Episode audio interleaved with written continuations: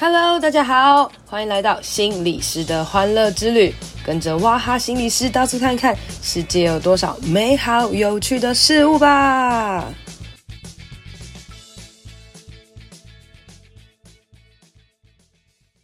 Hello，大家好，欢迎收听心理师的欢乐之旅。睽违了好几周，跟别人一起访谈啊，今天又回到我本人自己来跟大家聊一聊天啦。今天想要跟大家聊一聊一个比较有争议性的话题，就是关于智商收费这件事情啦。吼，那为什么我会说有争议性呢？因为就是扯到了政治。呃，前几天啦，我们的这个赖佩霞女士，也就是我们人选之人演人月林月珍的那位。总统的这个角色的赖佩霞哦，就是知名的非暴力沟通啊等等的，就是一个评价很好的演员啦。然后我之前很喜欢他，我就觉得哇，演戏怎么演的那么好，讲话怎么这么有智慧呢？然后他决定要出来参选，跟我们的郭台铭要搭配，当他的副手，成我们的副总统候选人。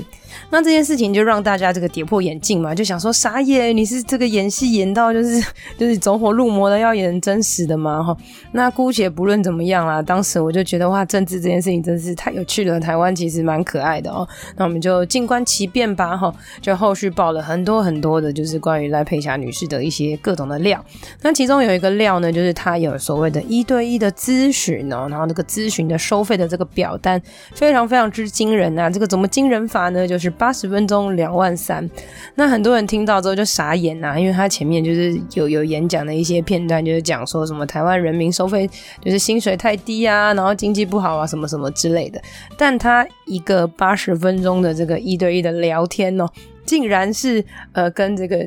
可能一般人一个月的薪水差不多哇！那这件事就让他跌破眼镜，纷纷大家就出来谈啊，就说：哎、你凭什么收这么贵啊？然后你又没有心理师的证照，然后你开始去开那些。房间的很多很多的那些课程啊，然后打着这个所谓你不是做，你不是说自己是心理师，然后你没有做心理咨询、咨商，但是你做很多的咨询，做很多教练等等的，疑似有在欺骗人的感觉哦。那我们就会很多人跳出来说，明明智商是一个这么专业的人，你怎么可以这样啊？然后甚至就说，哎，政府应该要开罚啊，所谓心理司法等等这一些的这个争论出现了哈。那我这边要来讲一讲我自己的想法哈。哎，讲这想法，其实大家可以想想哦，就是呃。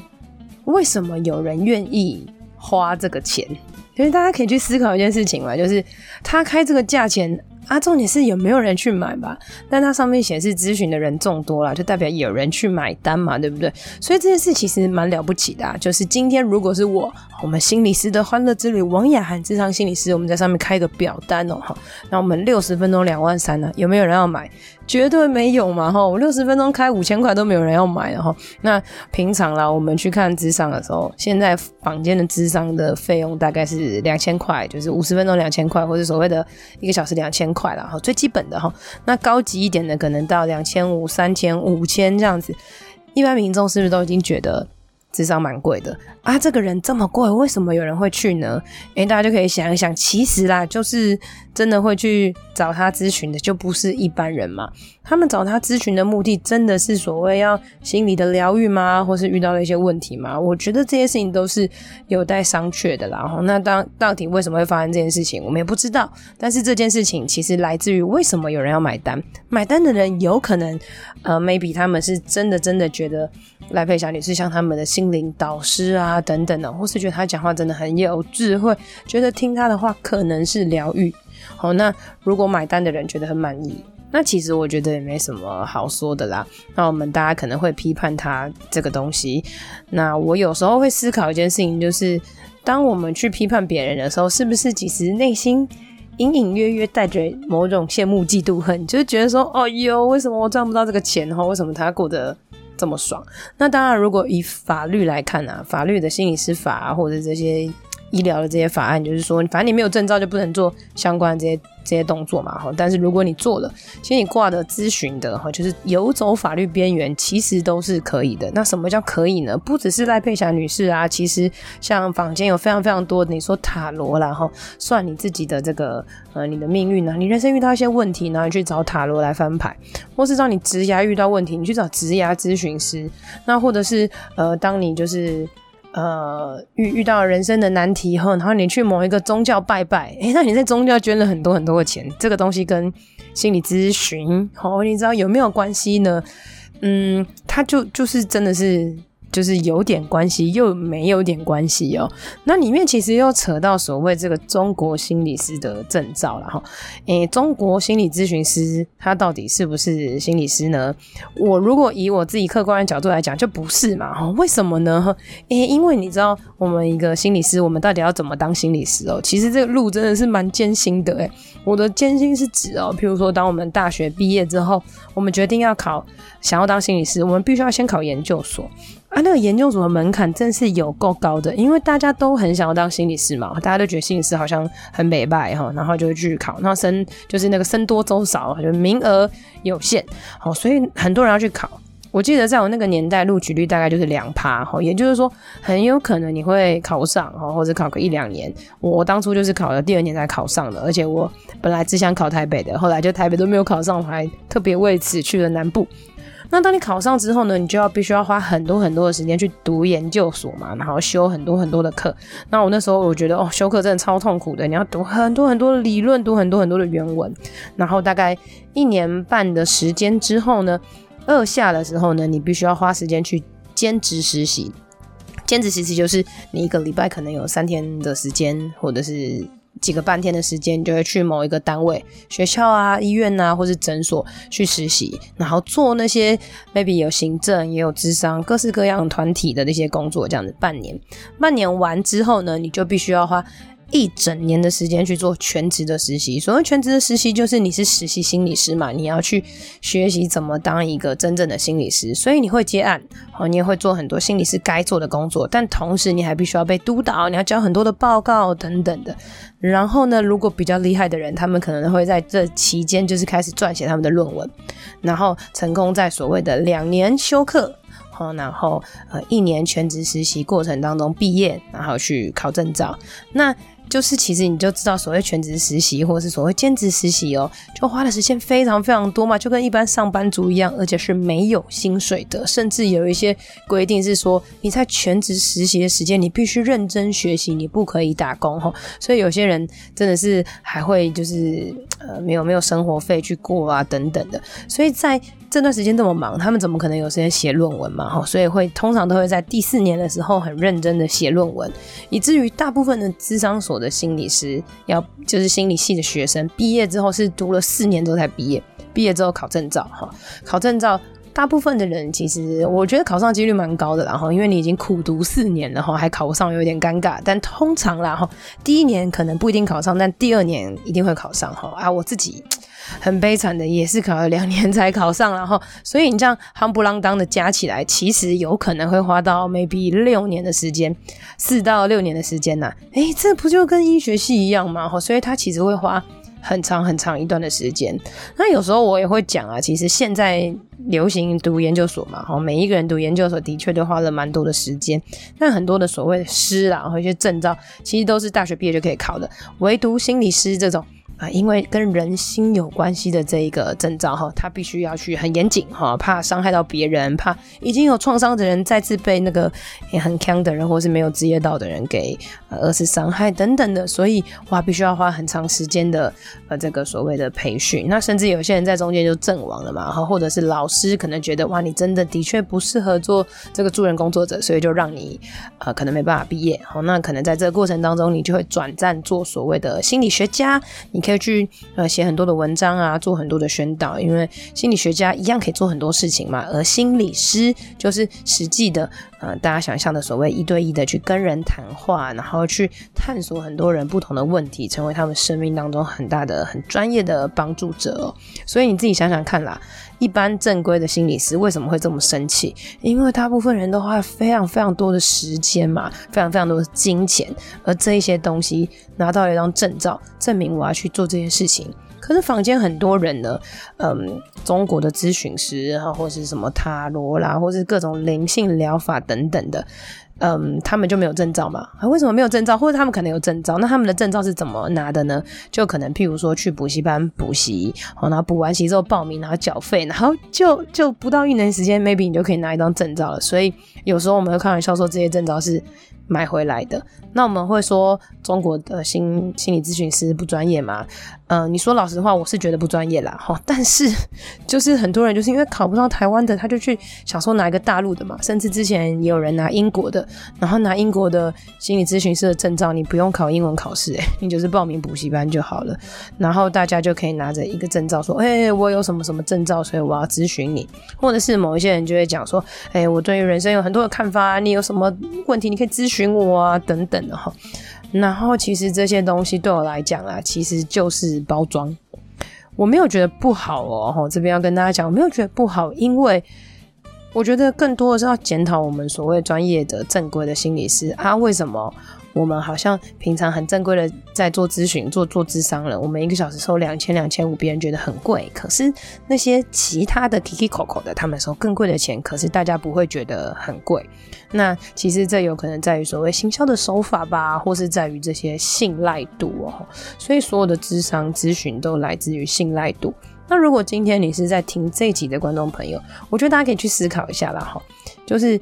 今天有证照。不一定代表比较厉害，好，这件事情是成立的。但是没有证照的人，也许有他的实力跟能力，但至少他有很多很多没有办法被验证的一些东西。那大家就去想一想，如果你可以做选择的时候，你要选什么？好，你可能要选哦，我想要选那个口耳相传的那个灵性大师，哈，还是我要选一个这个哦有证照但不知道是谁的人？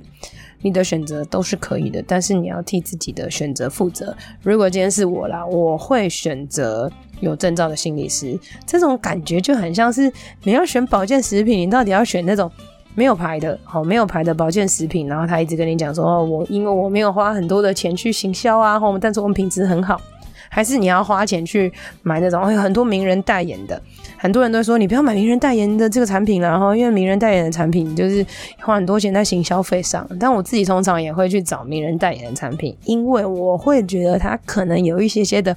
呃可信赖度跟它被查验的东西。所以换言之哦，当我们在业配或在分享一些产品的时候，呃，如果特别是医事人员，像我们在分享，譬如说我分享益生菌啊等等的哈。呃，如果有良心的话，就真的会使用，然后觉得这些东西真的很好，才会去分享，因为这是有赖我们的专业跟信誉嘛。可是如果你就发现有些人是疯狂业配各式各样的东西，那你要去想想他是不是其实有有点在出卖他的专业，因为他没有认真在去真的使用这些东西哦。所以其实这些真真假假啦，更多更多的是考验到我们自己的状态哦。那我有时候仔细想一想啦，就是到底怎么样的人敢收八十分钟两万三，或是感受哦一次咨询，我明明就只是去上个几小时的课，然后我就开始称我自己为咨询大师，然后收这么多的钱。首先第一个就是必须要非常非常的有自信哈，啊这个有自信呢。某种程度来讲，这个自信如果再夸大一点，就跟这个宗教领袖一样，然后很多的这个异端，然后邪教，他们是不是有很大的自信？然后这个自信来自于我真的相信我可以做得很好，有有这这种程度的存在。然后，当他的自信无比爆表之后呢，他就可以吸引很多的人。哦，这是我觉得很重要的一点。那再来就是呢，你已经相信你自己很棒嘛，然后你开始定义自己的价值。啊，如果你自己有所谓可能金钱焦虑的话，你就觉得哦，我真的很想要赚很多的钱，所以我要想办法，呃，各式开更的高价。譬如说我尝试这个，我觉得很棒，然后我就再更高、更高、更高，然后就觉得哇，越来越棒了，然后就越来越爽这样子哈。那可是对心理师来讲，我自己觉得很多心理师呢，因为受过很多的专业。之后就会开始常常觉得自己很不足。好，当然你说有自信，某某程度是有，但有时候会觉得自己好像不太足够。我们好像没有这么很神圣的力量去拯救一个人，我们只能够呃用尽可能的去呃陪伴我们的个案。所以其实我们虽然不是自信爆表，我说我自己啦哈，但是我们其实保有一个谦卑，知道我们自己的不是这么的完美，所以我们可能就会觉得好，那我们就走这个公定价嘛，大概这样子的一个一个状况哈。然后再来，我也会回到我自己的身上啊。如果今天我可以赚钱赚更多，好不好呢？哈，嗯，我自己在很久很久以前有说过一个原则啦，不知道之前有没有跟大家分享过？就是我在资商所做个别治疗的时候，我都开最低价。所谓最低价，就是啊，咨商所大概规定，就是说他现在规定可能最低就是两千这样。那我就开两千，诶，为什么呢？因为其实我主要比较多是做一些讲座，然后甚至讲师，然后团体等等的，或是社福单位的一些工作。那自费的个案我做的比较少。我自己认为自费的个案它就不是我主要的工作。虽然大部分的心理师是做自费的个案，但是因为我就搞公维嘛，我喜欢去外地走走，所以我选择比较不一样的心理师的工作。但我还是有在做个别的这个智商。那我费用收最低，为什么？因为我自己觉得，我如果要就发生一些问题，发生心里一些难受的事情，然后我要花两千元去咨商，对我来讲是一个很大的负担。因为我今天连两千块去吃烧肉，我都会觉得有点心痛了，更何况是每个礼拜花两千元呢？所以我就会觉得，那我就用诊所最低的这个所谓两千的这个价格来去咨商，去呃面对那些正好跟我配到的这些个案。然后我去协助他们，然后去做一些咨询，然后我觉得这样子就足够了，因为我没有想要从这些人的身上赚钱。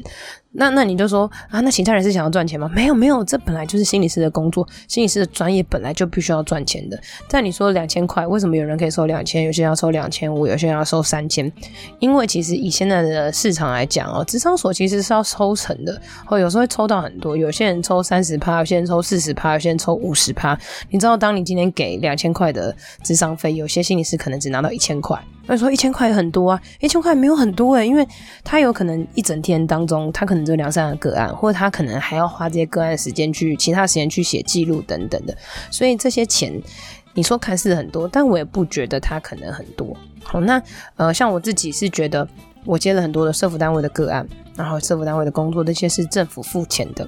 然后我在每一个个案身上，我都可以找寻到我自己呃前进成长的一些动力。那这些动力对我来讲不是钱哈，就是我觉得钱是。一部分很重要一个东西，那我可以从其他的地方赚。但是当我帮助这些个案成长，我觉得这些东西是钱买不到的东西。所以其实大家可以去评估一下了。很多很多时候，如果你今天是一个心理师，或是你今天是一个 maybe 你在协助帮助别人的人，那你定这个价格跟收费。你可以思考一下，是来自于哦，我真的很想要赚很多钱哈，还是来自于哎，我觉得我很棒，我有这个本钱，我就应该配的这个价值，或者是你其实回到你的初衷，是你想要帮助人。那我想跟大家讲一件事情。帮助人，然后收没有很贵的钱，然后或者是好像是好人这件事情，好像就会觉得哦，好人就是不会赚什么钱。但对我来讲啦，我自己常常会开玩笑说，虽然我常常觉得我自己在做善事，但我觉得上帝把我养得很肥很胖诶，我反而其实在我现在职业的过程当中，你看我录 podcast 有人会听，我甚至有一些业配有人会买，那甚至我自己有好好的存钱，好好的理财，以至于当我可以面对我自己内心的焦虑的时候，我不会因为钱而而焦虑，我也不会觉得我要赚很多才会很爽的时候，诶，这个时候我反而可以适度的去做出我觉得比较合。理的一些价格，那这些合理的价格就是所谓市场的一些定价啊等等的。那所以这边想要来问问大家啦，就是你觉得两千块的智商贵吗？你觉得两万三千块的智商贵吗？很多时候你在花一个钱的时候，这个贵的定义到底是什么呢？大家可以去思考一下哦。最后我讲一个有趣的东西啊，就是前阵子我跟我的一个朋友，然后去逛花市，然后他就很想要买这个一个多肉植物回家嘛，然后他就看到一个植物，然后就哦觉得很可爱，然后可是那一盆花两百块，然后就觉得啊两百块好贵哦，我再看看，我不要买这样好了。然后我就跟他讲说。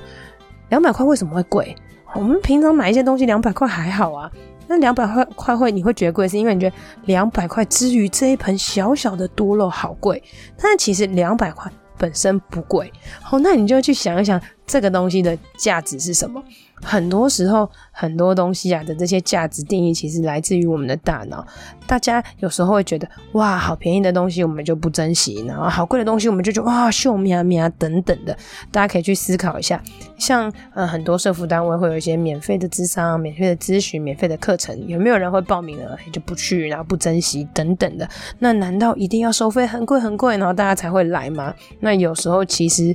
嗯，定价格收费的一些课程反而。有时候会吸引到一些真心想要改变、真心想要上课的人，所以有时候我们有一些课程也会收费。所以今天关于这个呃，智商心理师收费的这些东西，跟为什么有人会去呃去学、去花那么多钱去咨商咨询，或者去做一些训练等等哦，希望这些东西就可以让大家有一点点反思，有一点点的想法喽。